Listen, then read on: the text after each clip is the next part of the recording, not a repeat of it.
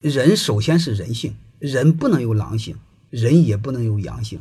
你不用说就知道，真正创造价值来说，一个狼创造的价值多还是人创造的价值多？你放着人不学，你去学狼；你放着人不学，你非要学佩奇，这是不可以的。我们更多的崇尚的是人性文化，以人为本的，拿人当人的。